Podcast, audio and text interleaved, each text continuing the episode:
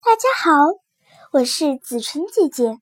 今天我跟大家分享一首来自泰戈尔的《生如夏花》中的一首诗歌《纸船》。我每天把纸船一个个放在急流的溪中，我用大黑字写我的名字和我住的村民在纸船上。我希望住在异地的人会得到这纸船，知道我是谁。我把云中长得秀丽的花载在我的小船上，希望这些黎明开的花能在夜里被平平安安地带到岸上。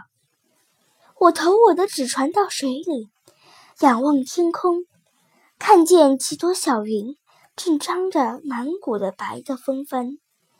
我不知道天上有我的什么游伴，把这些船放下来，同我的船比赛。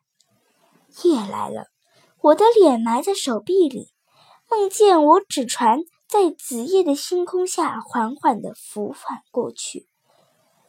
睡仙坐在船里，带着满载着梦的篮子。